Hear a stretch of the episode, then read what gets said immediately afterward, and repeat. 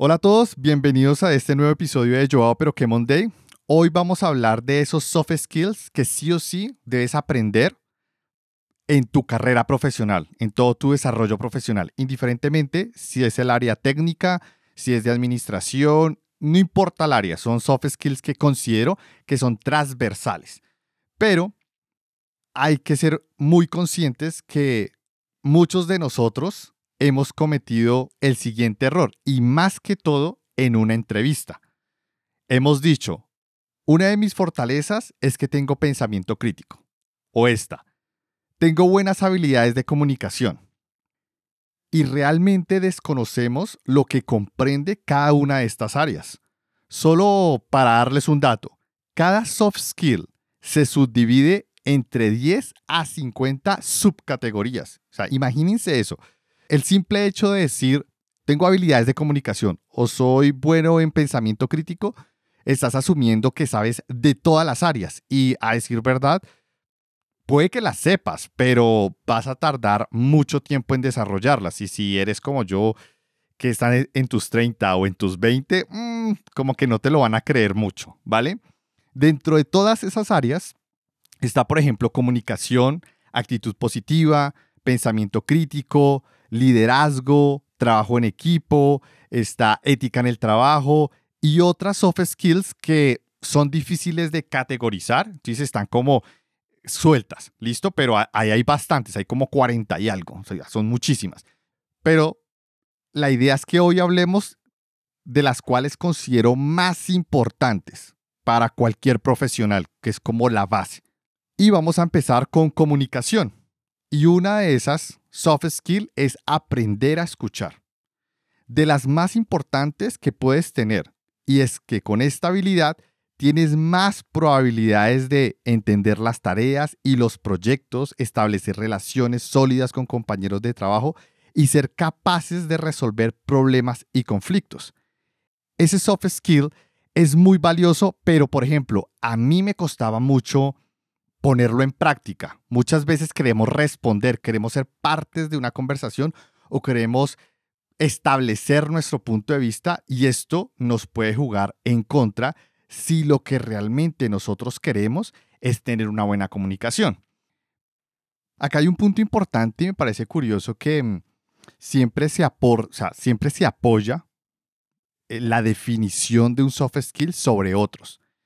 También tenemos que eh, dedicar un poco más de tiempo a aprender a profundizar en ese soft skill, intentando, yo sé que siempre se van a relacionar con otras habilidades, pero intentar como aprender a identificarla de forma individual.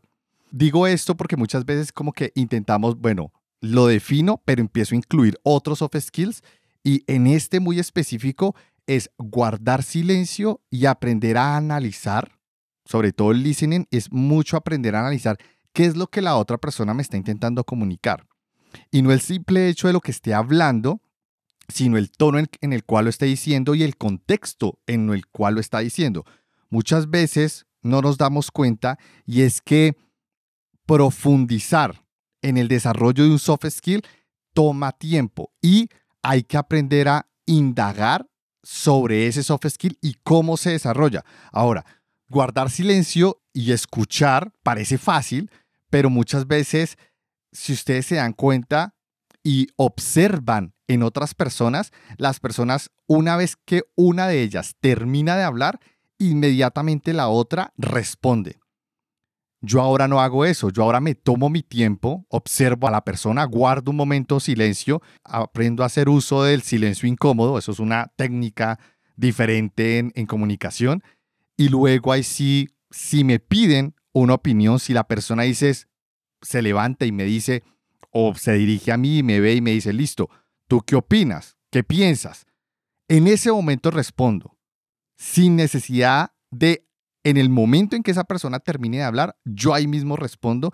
Ese tipo de trucos o tiempos que te puedes tomar para analizar realmente lo que la otra persona se está, está comunicando ayuda muchísimo a entablar una relación verbal idónea, correcta, educada, ¿vale? porque se puede sentir que me está atacando, se puede sentir que no me está prestando atención y simplemente quiere imponer su punto de vista. Entonces, eso, eso es bastante curioso, de hecho, esa habilidad especialmente. El siguiente soft skill también es del área de la comunicación y es de negociación. En las negociaciones, a veces es posible lograr un acuerdo que beneficie a ambas partes, pero generalmente una de ellas, la que tiene menos influencia, tendrá que hacer concesiones. Pero hasta qué punto puede llegar a ceder, ahí está el truco de aprender a negociar. Aprender a negociar en un nivel en el cual tú no tienes tanta influencia y también aprender a negociar en un nivel en el cual tú tienes mucha influencia. Muchas veces no nos tomamos el tiempo de pensar qué tanta influencia o poder hay en un proceso de negociación. Claro, si tú estás negociando tu salario o si estás negociando con tu empleador, claramente tú tienes menos poder, pero a veces entre amigos, entre compañeros de trabajo, también es bueno saber qué tanto puedo ser o qué tanto puedo negociar y entablar como un, unas responsabilidades mutuas. Entonces, esa habilidad me parece que es, para mí, una de las más importantes que debes desarrollar profesionalmente y sobre todo en tecnología, porque en tecnología a veces saber decir no, saber decir sí, saber dar concesiones sobre el sí, sobre el no, dependiendo de la conversación, es, es difícil, sobre todo si eres desarrollador. Por ejemplo, Jorge, tú ese específicamente, ese soft skill, ¿cómo lo ves? ¿Cómo lo has visto, trabajado en tu entorno laboral o con tus compañeros o en tu vida en general? Yo creo que lo, lo partiría en dos partes, porque uno del que se habla mucho supongo que es cuando uno va a negociar salarios, pero realmente si, si nos ponemos a pensar eso solo pasa cuando uno se cambia de trabajo, no pasa todos los días. Em, y el otro es negociación, yo creo que más que nada como que en la vida diaria, bueno, en la, vida diaria, al menos en el contexto del trabajo, este, cómo convenzo, por ejemplo, en, en, desarrollo de software, ¿no? cómo convencer a alguien de hacer lo que uno quiere hacer, ¿no? Si a lo mejor hay un problema y yo tengo una solución, cómo convencer a otras personas para hacer lo que uno quiere, eh, o cómo negociar de que te quieren dejar caer un montón de trabajo y de pronto sabes que no lo puedes hacer todo, entonces, eh, ¿qué puedes hacer? ¿Qué no? Entonces hay varios diferentes tipos de, de situaciones donde se puede requerir eso. Eh, no sé si tengas alguna preferencia de cuál hablar. Híjole, si quieres, podemos empezar por lo de los salarios. Dale, dale, empecemos por ese que muchas veces no lo sabemos, ni siquiera nos preparamos para ese escenario y cuando se nos da la oportunidad de negociar, no somos capaces o no nos imaginamos cómo hacerlo o hasta dónde llegar. Empecemos por ese, dale. Sí, va. Bueno, pues de, salarios, eh, fíjate que al inicio cuando uno, al menos en mi caso, no hablando por pura experiencia personal, cuando iba empezando, eh, no me ponía ni siquiera a pensar mucho en, negociar. O sea, era más bien, a ver, yo voy eh, recién saliendo de la universidad, no tengo trabajo, eh, realmente pues quiero conseguir trabajo lo más rápido posible porque pues toca pagar la renta, ese tipo de cosas. Entonces el punto es no tengo muchas cartas de negociación. Y ahí en, realmente si uno no tiene como mucho poder en ese sentido, es muy difícil negociar porque pues la empresa tiene las de ganar. Em, en ese caso, digo, si al menos si estoy en una situación donde digo, ok, no tengo mucho donde negociar aquí, eh, hay, hay de dos, o me voy con lo primero que me oferten y no tengo ninguna opción, o eh, digo, pues puedes manejar, o sea, haces un, un, bluff, ¿no? Dices, no, pues sabes qué, pues a lo mejor tengo otras ofertas, o sea, tienes que buscar cómo balancear de alguna u otra manera. Y, y a veces la forma más fácil de obtener algo de poder, sobre todo si uno no tiene nada, es consiguiendo varias ofertas.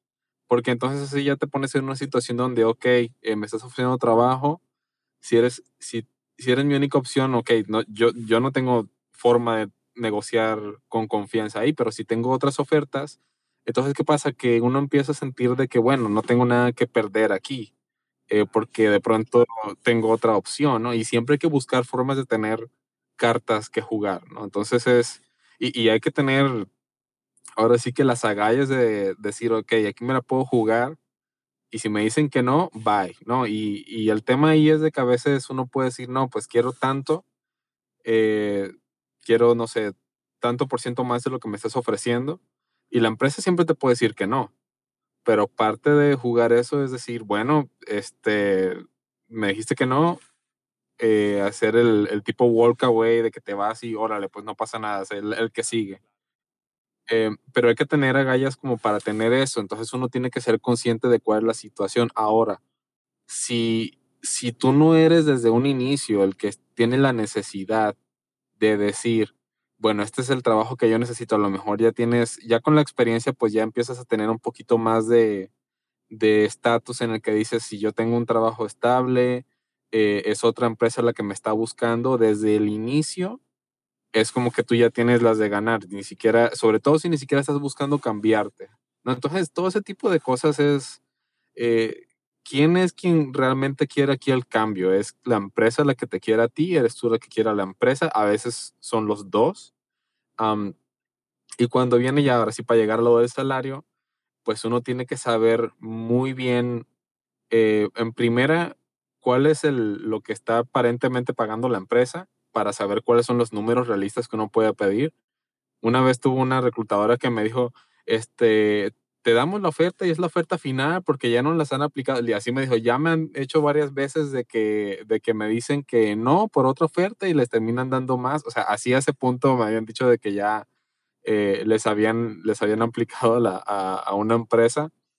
Eh, con, con, ofertas competitivas, pero la realidad es que así es. Claro, cambiando otro punto, porque sí, el tema de negociación es un soft skill importantísimo como muy bien tú lo dijiste, en la parte de negociar salarios es complejo porque pues no es algo que estemos todo el tiempo negociando, pero nosotros sí hemos estado negociando, por ejemplo, eh, cuando somos programadores, decir sí o no sobre alguna característica y tener criterio para saber decir sí o no y saber argumentar por qué. A veces ese proceso de negociación de decir, bueno, pero a qué se quiere, cuál es el objetivo, el beneficio, esa habilidad también es muy importante desarrollarla y construirla en ese, en ese ámbito, ¿vale? Obviamente, eh, obviamente negociación aplica para muchas áreas, hasta con tu pareja, ¿sí? Negociar y saber hacer soft negotiation o negociación suave. Ese tipo de tácticas en las cuales dejas a la persona con querer saber y al final, indiferentemente de lo que sea, van a quedar felices porque es algo que no esperaban también es una táctica bastante interesante a la hora de negociar. Pero nos falta más habilidades, entonces vamos a continuar. Entonces vamos a seguir con el siguiente soft skill. Vamos a salir del área de comunicación. En el área de comunicación hay muchísimas, pero nos vamos a salir de ahí y ahora nos vamos a pasar al de pensamiento crítico. Y vamos a enfocarnos en el de pensamiento lógico, que es una habilidad o es un soft skill dentro de pensamiento crítico, el cual se enfoca en observar, analizar y sacar conclusiones de los fenómenos, las reacciones y las relaciones. Justifican sus estrategias, acciones y decisiones a partir de los hechos que recogen. Esta habilidad es bastante curiosa porque tener ese pensamiento lógico es intentar desarraigarte o quitar tu pensamiento emocional y dejarlo a un lado, lo cual no es muy fácil de hacer, porque tienes que ser muy frío en lo que observas y en el resultado que vas a tener y conforme a eso tomas decisiones. En algunos momentos es importante a poner en práctica esta habilidad, pero, pero es difícil porque muchas veces cuando se requiere es cuando estás en una situación en la cual no sé, es, una situación tensa o compleja donde tú sabes que necesitas ser lógico y racional para tomar una decisión y analizar la situación, pero separarte de esa emoción que en el momento estás teniendo no es tan sencillo. Entonces, vamos a comenzar, por ejemplo, con Silvana. ¿Tú cómo logras eh, dominar eh, ese, esa, ese soft skill de pensamiento lógico separando esas emociones, por ejemplo? Uh, es una buena pregunta. Eh, bueno, nosotros, eh, sobre todo los abogados, cuando tenemos que negociar, eh, siempre decimos que, bueno, en realidad te abstraes de, la emocionalidad del cliente y de toda su bronca, bueno, depende de, qué situación estemos hablando, de qué conflicto. Entonces, bueno, nada, te, te juntás con tu colega y, hablas fríamente y cerrás el número porque generalmente hay dinero de por medio.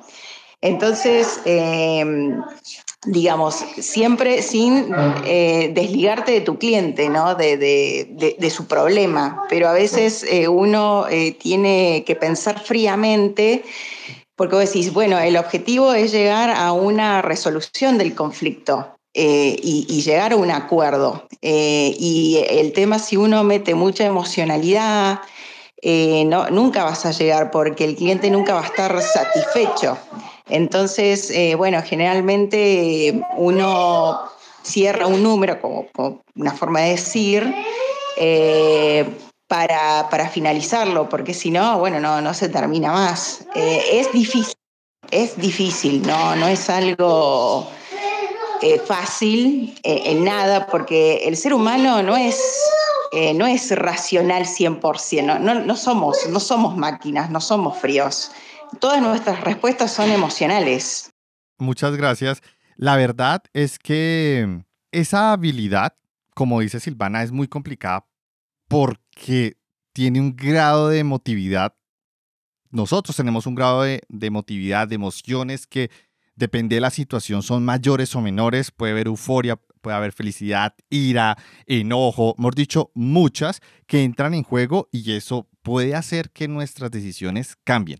Pero tú dijiste algo muy interesante, Silvana, y es que los abogados de alguna forma prácticamente empiezan como a entrenarse toda su vida. Claro, un abogado que dura toda la vida, no sé, 30 años trabajando en eso, llega a un punto como que es capaz de ver más allá de lo que las personas están diciendo a través ven más allá de las emociones y pueden llegar a conclusiones y a negociaciones que muchas veces eh, sus clientes no son capaces de lograr por esa emotividad. Entonces, como que los abogados sí pueden desarrollar, claro, esta habilidad un poco más eh, que el resto, pero considero que también en nuestra área tecnológica o nuestra industria como desarrolladores, como, como, como profesionales técnicos, tecnológicos e ingenieros, claramente es uno que nos va a ayudar mucho porque ese pensamiento lógico nos ayuda no solo a resolver problemas técnicos de programación, sino también en gestionar de alguna forma situaciones que a veces necesitamos observarlas como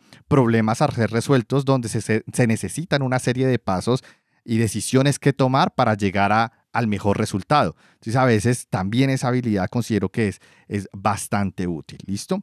Entonces voy a pasar a la siguiente habilidad y es la de tolerancia al cambio y a la incertidumbre. También hace parte del pensamiento crítico y es algo de lo que podemos estar seguros, es que esta industria en tecnología cambia muy rápido. Y por esa razón, saber dirigir tus esfuerzos constantemente a diferentes áreas cuando estás comenzando y no frustrarte en el proceso es importantísimo.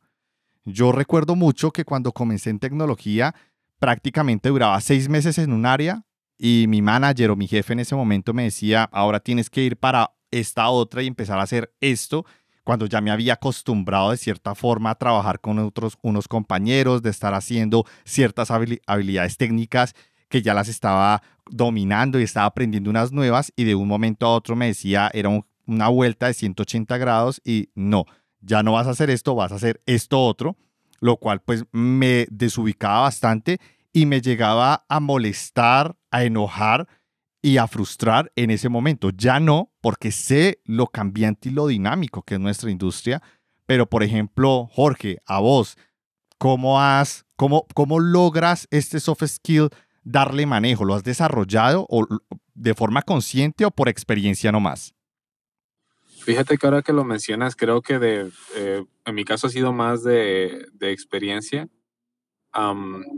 pero siempre he estado tratando, al menos no, no siempre, últimamente sí he estado tratando de ser más consciente al respecto porque el cambio es incómodo, o sea, como seres humanos nos afecta a todos. Em, pero la verdad es que la forma más fácil de realmente desarrollar eso o la más straightforward es que no tiene truco, es simplemente aceptar que las cosas no van a ser como nosotros queremos o que no tenemos control sobre tantas cosas y saltar al barco, o sea, saltar y decir, ¿sabes qué? Eh, sí voy a tener que probar esta cosa diferente o hacer algo distinto y pues qué es lo peor que puede pasar, ¿no? Y yo creo que lo que tiene que ver ahí es de que a veces nos apegamos mucho a ciertas, ciertas situaciones. Por poner un ejemplo, eh, eh, cuando yo iba empezando la carrera, hubo una parte donde yo decidí de que, ah, pues yo quiero, tenía este mindset de quiero probar eh, desarrollo en PHP, quiero probar frontend, quiero probar Android, quiero probar tal, tal, tal. En algún punto estaba llegando a una zona de confort donde yo me quería quedar en Android. Y me salió un trabajo, este, me cambió una empresa eh, donde estuve trabajando pues en cosas relacionadas con Android y eventualmente pues yo ya no estaba contento con el equipo, eh, yo quería buscar un proyecto diferente y pues lo único que había era pues trabajar con una cierta, una cierta tecnología. Este, yo no estaba seguro si iba a querer hacer eso, pero pues si tomas la decisión y te cambias, al final te pones en una situación donde tienes que lidiar con eso. Eh, eventualmente siento que ya uno como que se acostumbra a, a, eso, a lidiar de que no, no tener ese apego con algo en particular, en este caso no pegarme tanto con una tecnología de sí, sí, voy a estar con esto siempre, siempre, siempre, eh, el simple hecho de, mentalizarme a, desapegarme de eso, creo que fue lo que me ayudó. Es como saber dejar ir las cosas. Sí, estoy de acuerdo. Ponerse en esa situación va a ayudar mucho, ponerse en situaciones difíciles va a ayudar mucho a desarrollar ese soft skill, eh, aprender a ser tolerante al cambio y, y que ese mm, sentimiento de frustración lo puedas controlar o apaciguar, porque finalmente, como tú dices, es algo a lo cual pues no tienes control y si pasa, pues pues nada, pues pasa y, seguir adelante, lo cual, lo cual me gusta. Entonces, si quieres, vamos a pasar al siguiente bloque. Listo, vamos a dejar atrás pensamiento crítico y ahora vamos a pasar al grupo de soft skills de liderazgo. Y acá hay dos que quiero mencionar. Muchas veces pensamos que el liderazgo es simplemente yo ser manager o estar de alguna forma eh, eh, eh, en la cabeza de la mesa con respecto a un equipo, con respecto a otras personas. Y no todo es así. Hay varias que son más sencillas y que tú como integrante de un equipo, de un grupo, puedes poner en práctica. Y una de esas es resolución de conflictos. Las personas con capacidad de resolución de conflictos son valiosas en muchos trabajos, ya que los conflictos pueden provocar una reducción de la productividad y una elevada rotación de las personas en diferentes equipos o hasta dentro de las mismas empresas.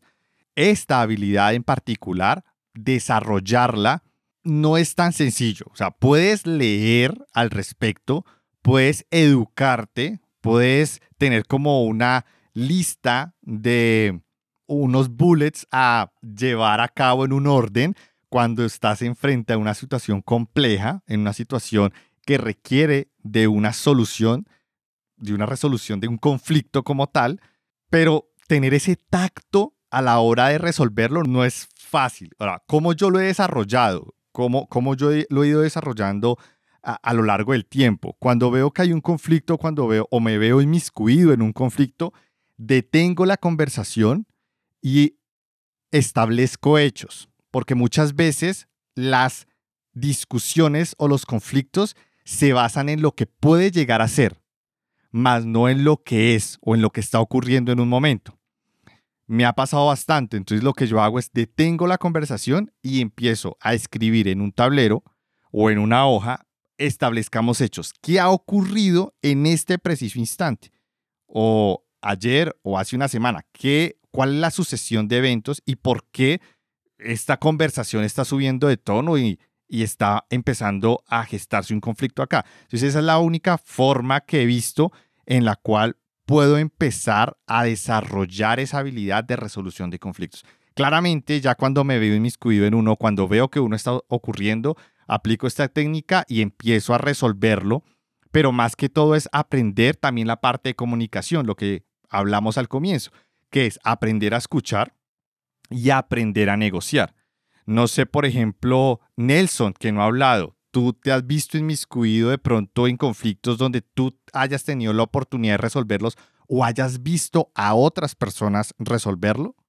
Pues mira, ahora que mencionas eso, experiencias así personales, eh, no, pero sí alguna vez, eh, sobre todo en, en, la universidad, siempre había mucho roce lo que era entre grupos de investigación y eso, y generalmente pues los líderes de los grupos eran los que pues ahí intentaban solventar la situación, pero ahora que mencionabas eso, el tema de, de la escucha activa, sí y también la experiencia de la persona, porque digamos que si tú tienes un bagaje detrás donde has tenido situaciones que has tenido que lidiar ese tipo de escenarios, pues digamos que sales triunfante en eventos futuros. Pero si eres una persona que recién inicia, como pasó, lo de unos grupos, eh, por falta de liderazgo, por falta de tener esa capacidad de, ¿sabes?, de, de solventar incidentes que suceden de la nada, pues Muchos terminaron cerrando, otros pues continuaron, pero, pero justamente por falta de, de esas cabezas que tienen experiencia, que tienen eh, esa capacidad ¿no? de, de enfrentarse a situaciones inesperadas, pero que fruto de, su, fruto de su experiencia logran sacar adelante, pues es lo que define muchas veces lo que hace el futuro de muchas personas, como, como pasó en eso. Entonces, pues esa es como mi, digamos, mi opinión en ese punto de vista. Vale, Nelson, bastante interesante. Jorge, por ejemplo, tú te has visto inmiscuido en un conflicto y cómo, cómo le has dado solución.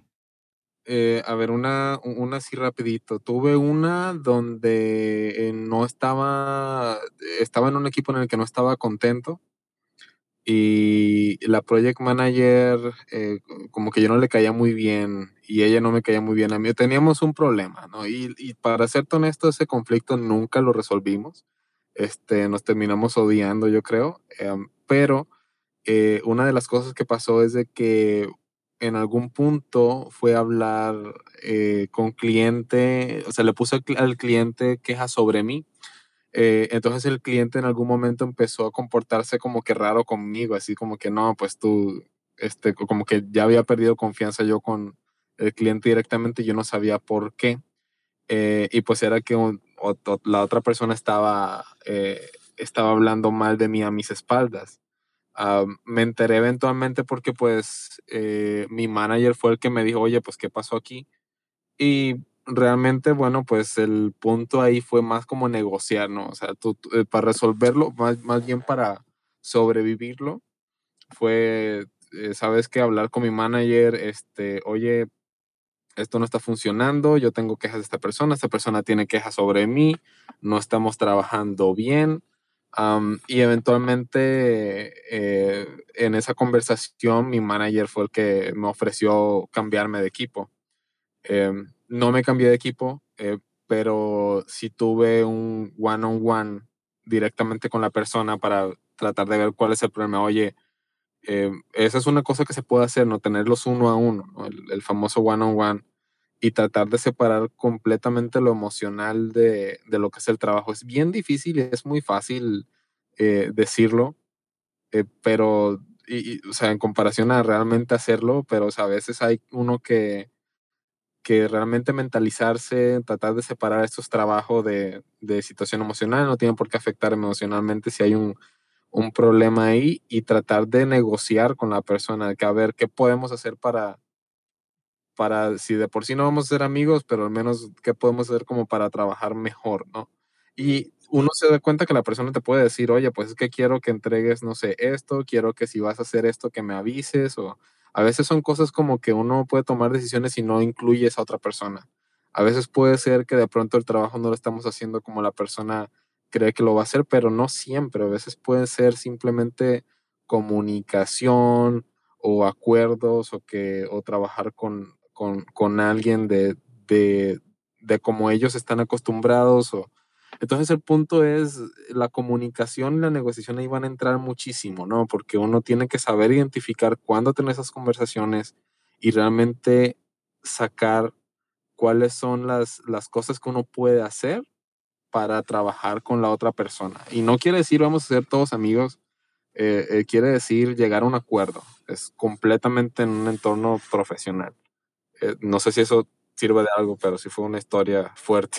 Está bien, he tenido historias similares, no iguales, pero sí similares y, y sí, o sea, el tema de resolver ese tipo de conflictos no es fácil. Lo que tú dijiste, separar lo emocional de lo racional, es también tener pensamiento lógico, que era del que ya hablamos, otro soft skill, y de nuevo, desarrollar cada uno de estos de manera individual es complicado. Al final uno los empieza a desarrollar en conjunto, pero es muy importante saberlos identificar y poder saber cuáles son tus fortalezas, en qué puedes ingresar o cómo puedes hacer uso más bien de esas habilidades, em, de esos soft skills, ¿vale? ¿Cómo los puedes poner en práctica? ¿Cómo los puedes poner, cómo los relacionas y cómo los, los, los aprovechas en tu, en tu mundo laboral y hasta en tu mundo personal? Entonces, sí, totalmente de acuerdo contigo, Jorge. Eh, Silvana, dale, que estás que te hablas.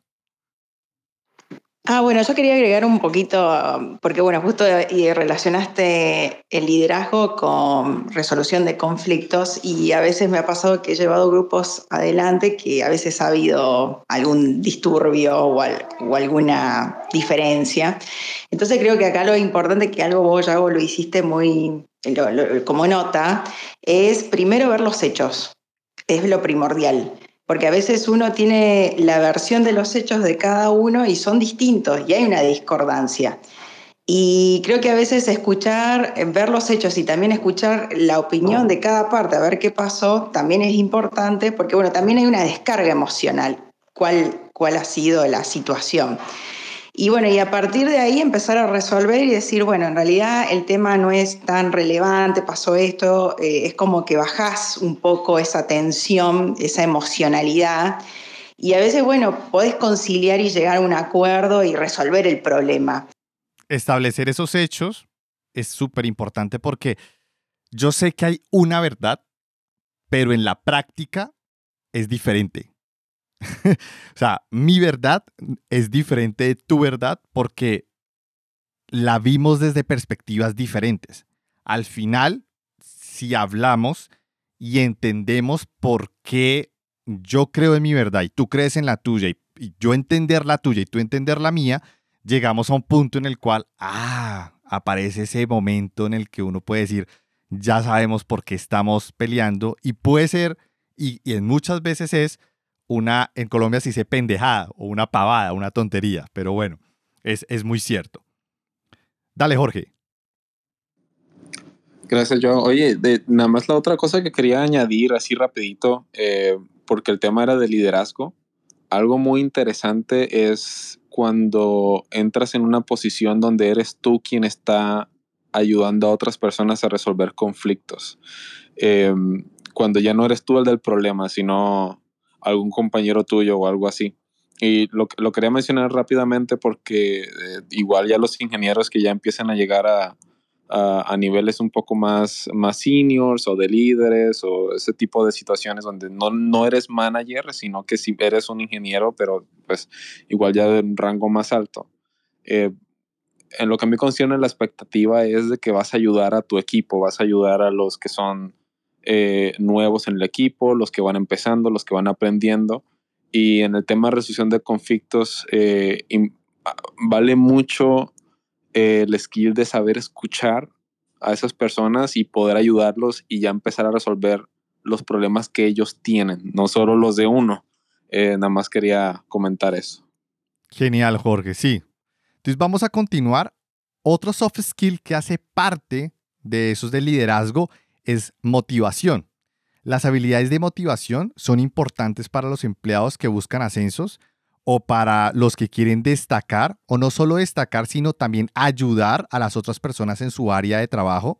Y es crucial para cualquier persona que quiera entrar en el mundo de la tecnología, la parte de motivación, no solo aprender a motivarte a ti mismo, sino también motivar a los demás. Yo sé que uno no puede estar el 100% del tiempo motivado, pero para poder identificar cuando otras personas están cabizbajas, se dice en Colombia, o, o no tienen esa actitud fuerte de querer hacer las cosas porque algo les está pasando, es bueno también preguntar, dar apoyo y cuando sea el momento motivar para que pues haya un ambiente colaborativo de trabajo eh, idóneo, bueno, ¿vale?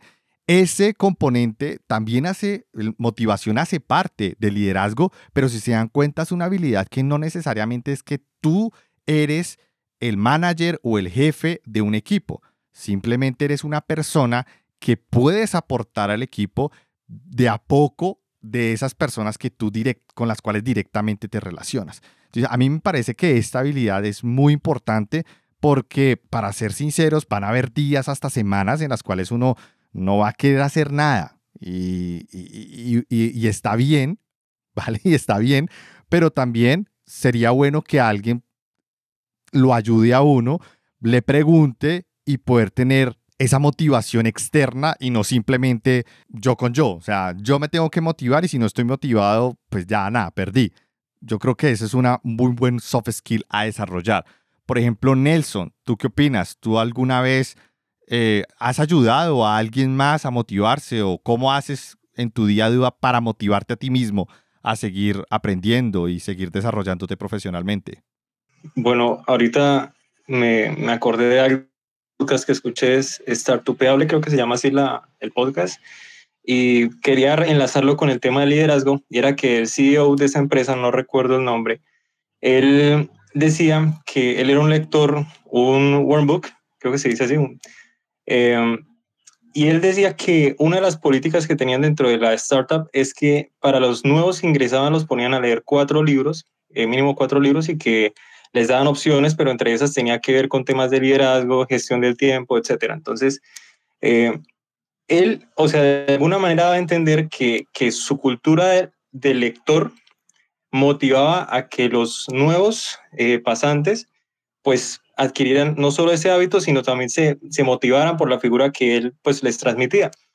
Y pues muchas veces pasa que la motivación puede uno estar mal, pero si uno tiene un compañero, un colega o algo o alguien que tenga cercano en el, en el lugar donde uno trabaje, que tenga ese tipo de actitudes o que sea, que comparte ese tipo de, de cultura, es quien lo termina motivando a uno.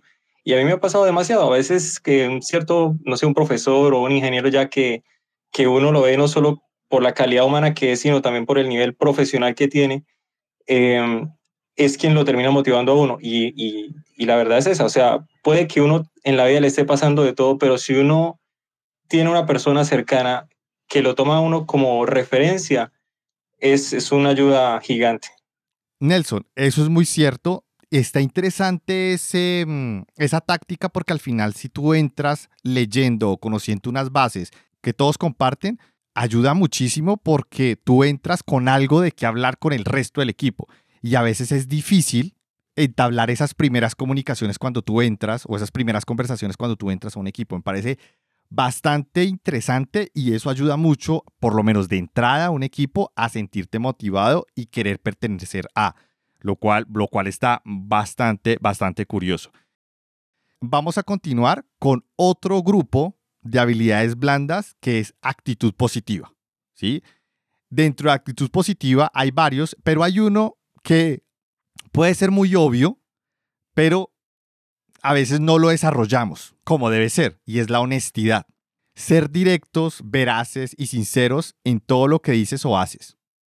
La idea de ser honesto es que seas una persona que no trate de disuadir, no trate de apaciguar la verdad. Simplemente es decirla indiferentemente de las consecuencias que ésta puede llegar a tener muchas veces nosotros utilizamos eufemismos, sobre todo en nuestra cultura latinoamericana, a veces no somos lo suficientemente directos con las otras personas.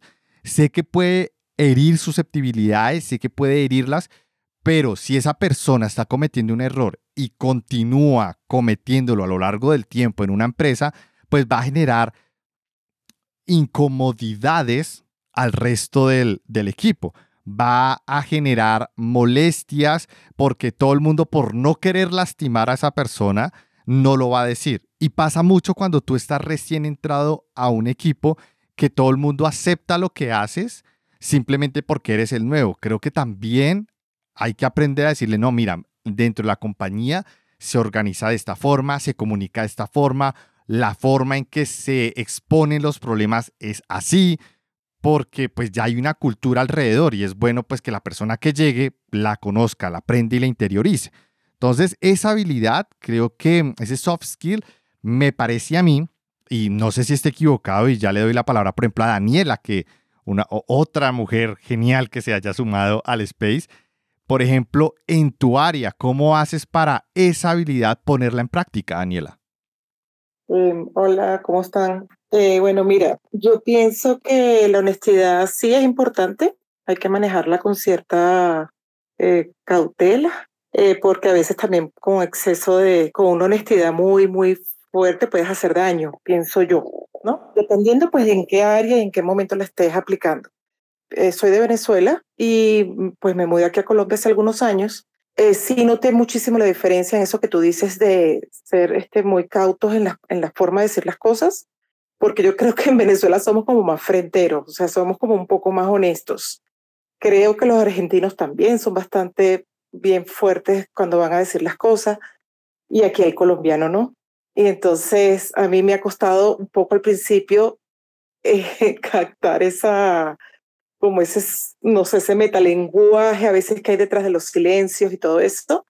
Eh, yo eso lo, lo, he notado y sí me parece que sí es importante la parte de la honestidad porque a todo nivel pues afecta en la comunicación, en la resolución de los problemas, en conseguir eh, completar los proyectos, a, toda, a todo nivel pues eh, influye esa parte, ¿no? Pero la honestidad sí es importante, pero pues depende en qué la aplicas específicamente, ¿no? Si estás hablando sobre aspectos personales de la persona, pues a veces tienes que analizar, ¿vale la pena? Pues decirle eso a la persona realmente, de qué manera se lo dice, que es delicado, ¿no? Pero en un entorno meramente profesional, por ejemplo, que una persona haya cometido un error o de alguna forma no está haciendo lo que se espera que se haga, pues creo que en el mundo laboral, creo que esa, es ser poco más directos y honestos ayuda mucho a evitar problemas futuros. Opino igual y pienso que los líderes tienen que alentar eso en, su equipo, porque eh, se logran relaciones más transparentes, em, se valida lo que, la lo que los demás sienten, hasta en la resolución de conflictos, porque a veces el conflicto es porque nadie se atreve a decir realmente lo que está sintiendo en un momento dado. Y entonces cuando las personas dicen realmente lo que sienten, otros los escuchan, se valida lo que esa persona siente. Eh, eh, o sea, yo creo que así es mucho más fácil llegar a una solución, a una resolución. Claro, Daniela. Y acá hay un punto importante y lo que tú decías, sobre todo por el colombiano. Todo ese metalenguaje que tú dices, nosotros le damos muchas vueltas para decir algo que debería haber, haberse dicho de forma directa. Pero depende de la región. Eso ocurre mucho en Antioquia, por ejemplo. Ocurre mucho en Cundinamarca, en Pasto, en Boyacá. Miento, en Pasto o, o, el Meta, bueno, en, otro, en otros departamentos y hay otros donde es un poco más directo, por ejemplo, Pasto, Santander, norte de Santander, La Guajira, la costa, son un poco más directos. En Colombia, depende de la región, tú vas a encontrar a las personas que son más directas, más, mira, esto se hace así, la embarraste y ya, pero es con respecto a lo que hiciste en ese momento y lo dejan ir. Tampoco se guardan rencor ni nada. Pero los que somos del centro, como crecimos de una forma, creo que a veces no entendemos que se lo están diciendo al rol, más no a la persona. Entonces, sí, comparto, comparto ese, ese punto, eh, Daniela. Pero vamos a continuar. Las siguientes dos habilidades o soft skills son de trabajo en equipo. Y es, el primero es inteligencia emocional.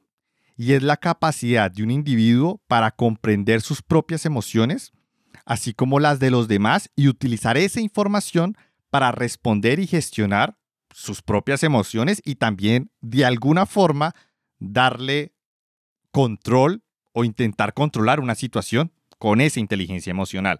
Eso tiene que ver mucho con resolución de conflictos, con negociación, con aprender a escuchar. Son varias habilidades que se conjugan en esta. Mi pregunta aquí sería, por ejemplo, para Jorge. Jorge, ¿en qué ¿Has tenido, por ejemplo, alguna situación donde esta habilidad sea importante, que tú hayas visto a alguien o en ti mismo un momento donde digas, apliqué inteligencia emocional como se debe aplicar? ¿Alguna vez te ha pasado o lo has visto? Sí, sí, varias veces. Este, me ha tocado eh, más recientemente, eh, te, pongo un ejemplo, este, hay a veces, y creo que tiene que ver también con lo, todo lo que hemos venido hablando de conflictos y temas así. tengo un ingeniero eh, que, que, luego trabaja conmigo en, el, este, en, en, algunos proyectos y él, yo soy como más o menos como su mentor.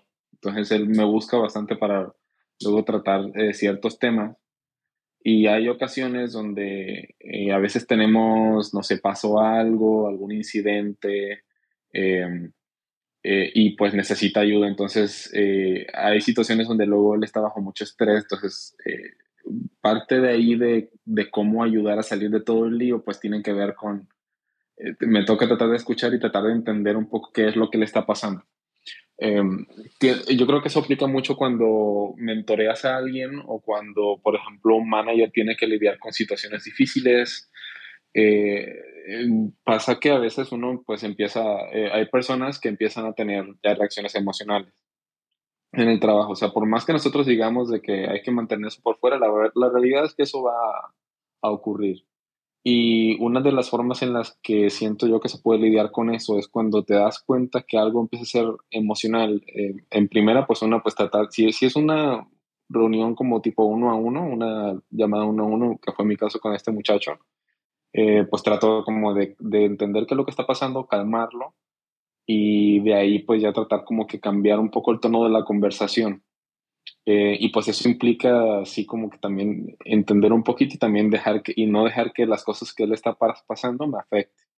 Y también dependiendo si yo estoy teniendo un buen día, un mal día, que a veces así pasa, ¿no? A veces yo también la estoy teniendo bien difícil.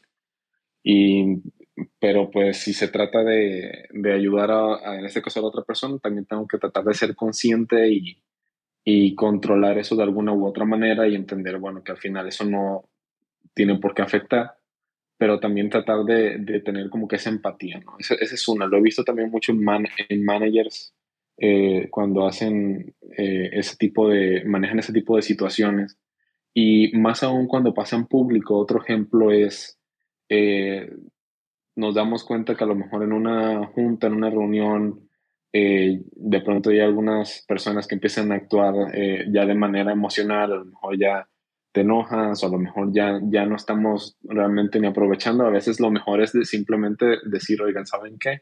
Veo que estamos eh, actuando de esta manera, hay que dejar esto para otro día, para en un par de horas y porque no se está teniendo ningún progreso. Entonces, parte de, de, la inteligencia emocional yo creo que también puede aplicar a reconocer cuando estás en ese tipo de situaciones. Eh, si no se está sacando ningún provecho, yo creo que es perfectamente válido decir, saben que aquí no está pasando nada, eh, hay que hablar después, hay que dejar que se calmen las cosas, porque a veces no, ni siquiera vale la pena continuar en ese tipo de situaciones, ¿no? Entonces, yo creo que ese es un par de ejemplos donde yo creo que aplica, aplica tanto para con otros como para con uno mismo. también ser consciente de, de cuando uno empieza a entrar en ese, en ese estado. Claro, claro, muy buen punto, Jorge, muy buen punto. Y sí, tienes toda la razón. Yo creo que esta es muy difícil porque es aprender a reconocer las emociones en los demás y en uno mismo. Y a veces uno confunde ira con enojo, con frustración.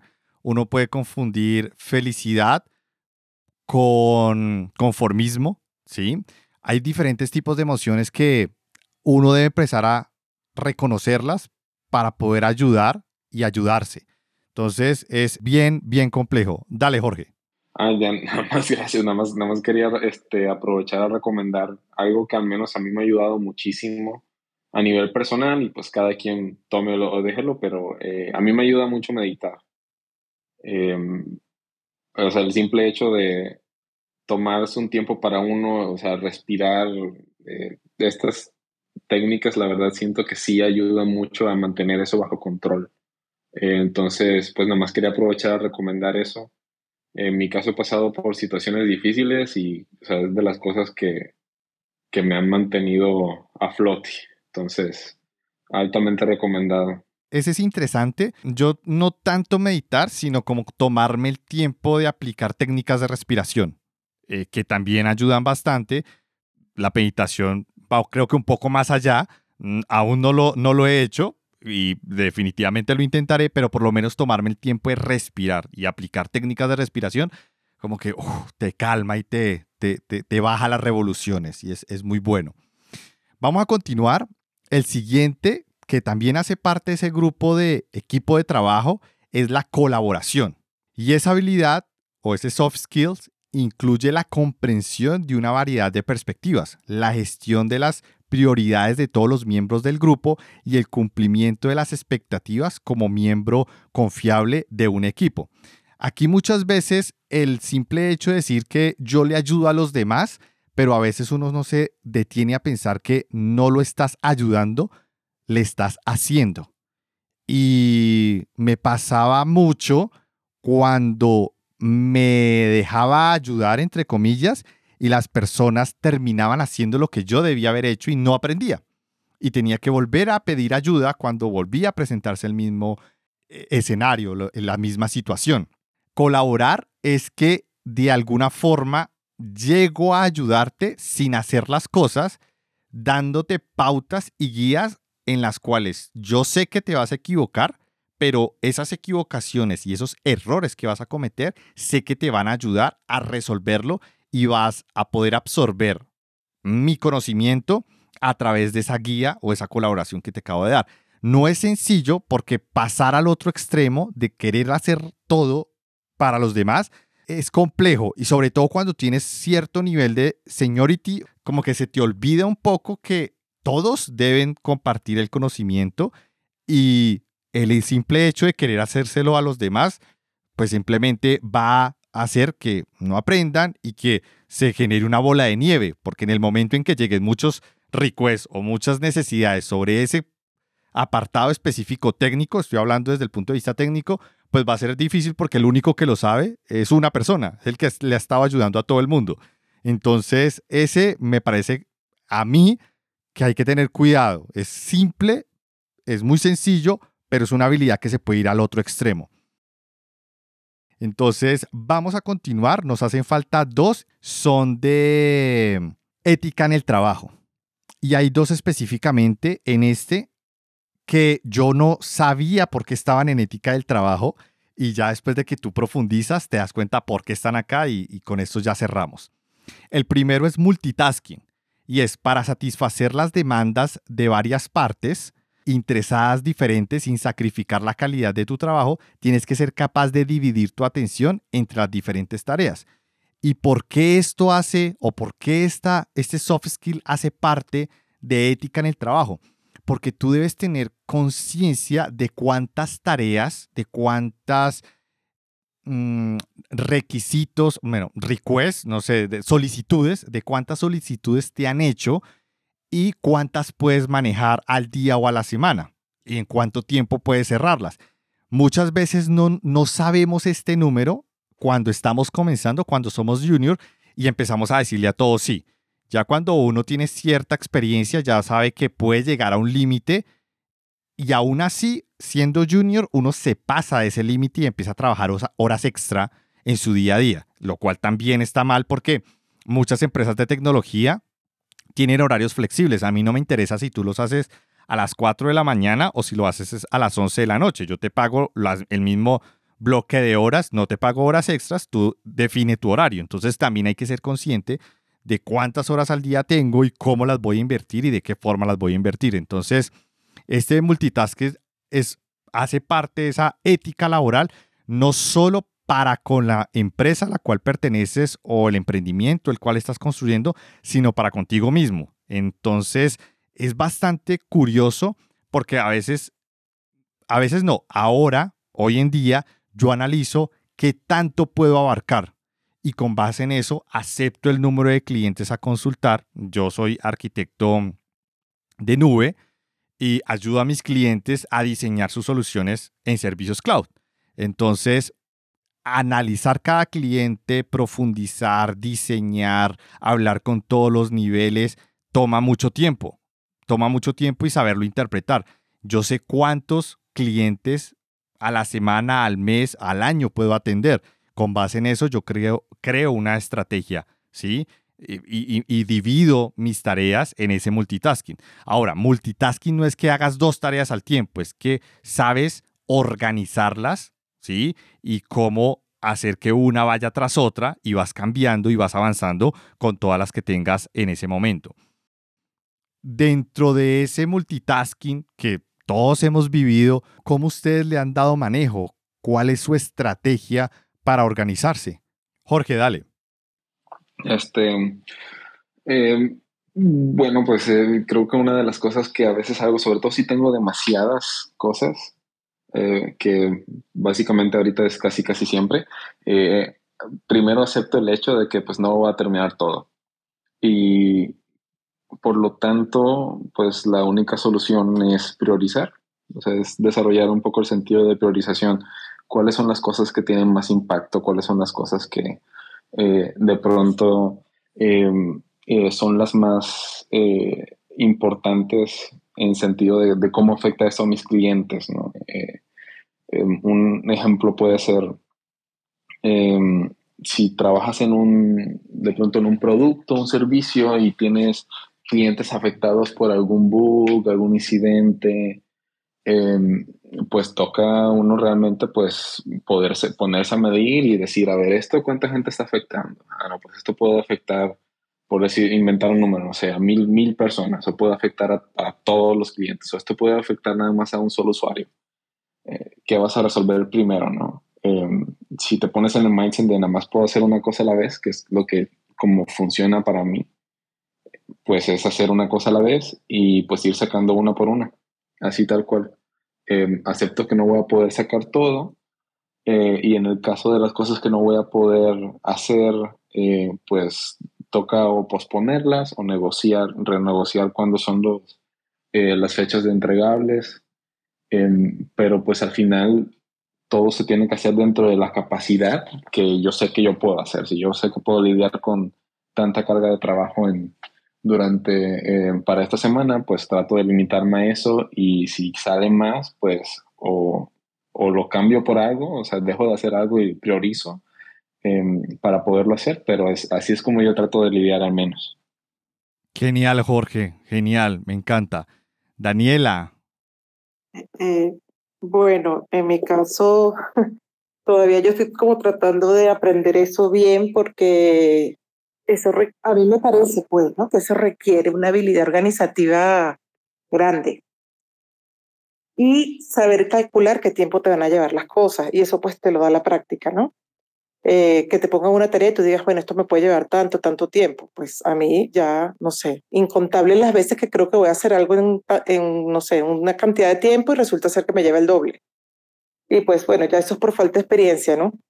Pero mm, la parte de organización es súper importante. O sea, yo tener un calendar, de saber a qué horas voy a hacer ciertas cosas.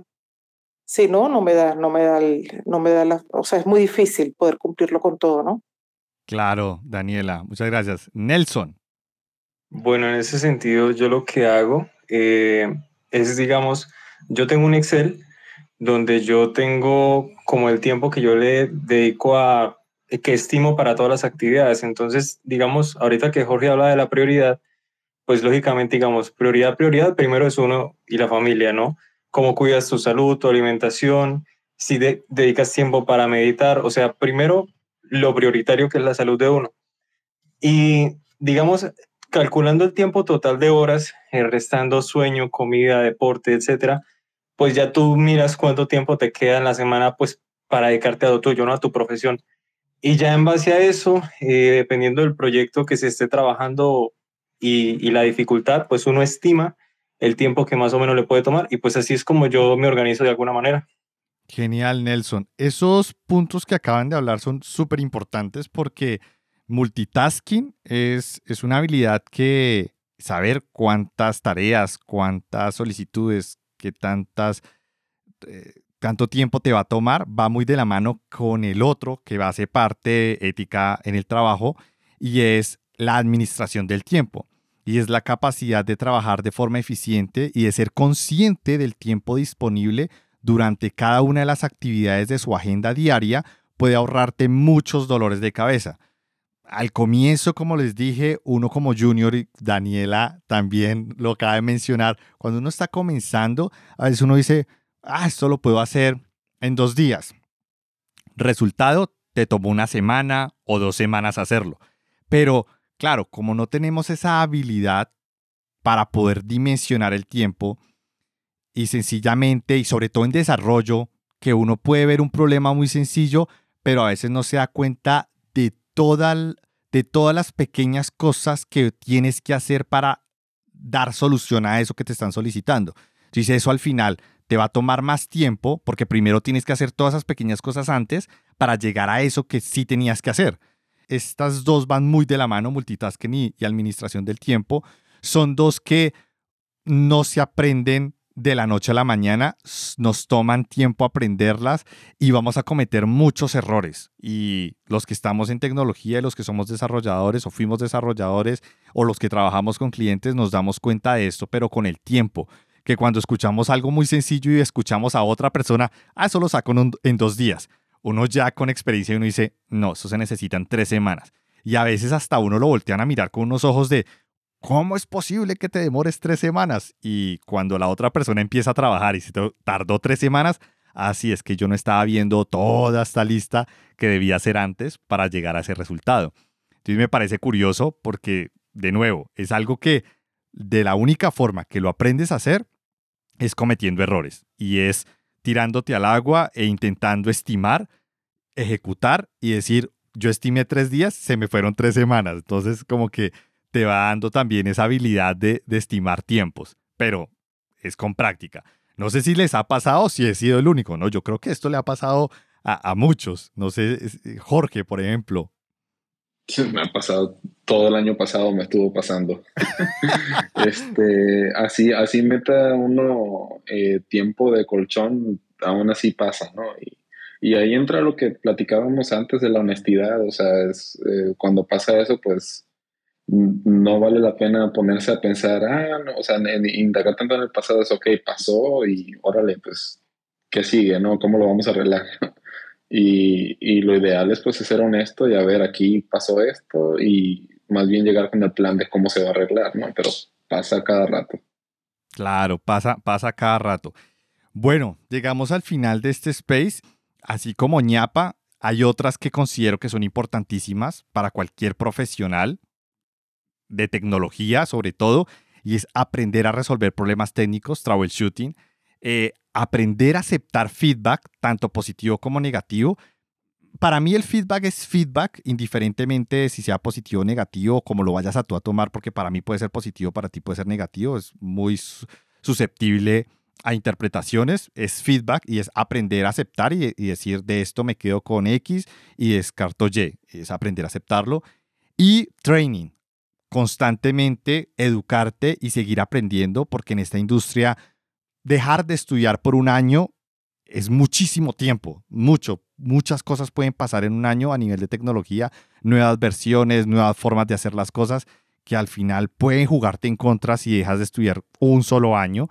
Eh, es grave, ¿sí? Y sobre todo si quieres llegar a un grado profesional, que ya te fijaste y ya construiste un camino para llegar allá, si dejas de estudiar, créeme que cada vez va a estar más lejano. Tienes que seguir estudiando. Ya para finalizar, recuerden que todas estas soft skills requieren de otras. Están relacionadas en mayor o menor medida. Lo importante es saber darles prioridad y ser conscientes de cuáles están desarrollando y el motivo por el cual las están desarrollando. Muchas gracias a todos y nos vemos en una próxima. Chao, chao.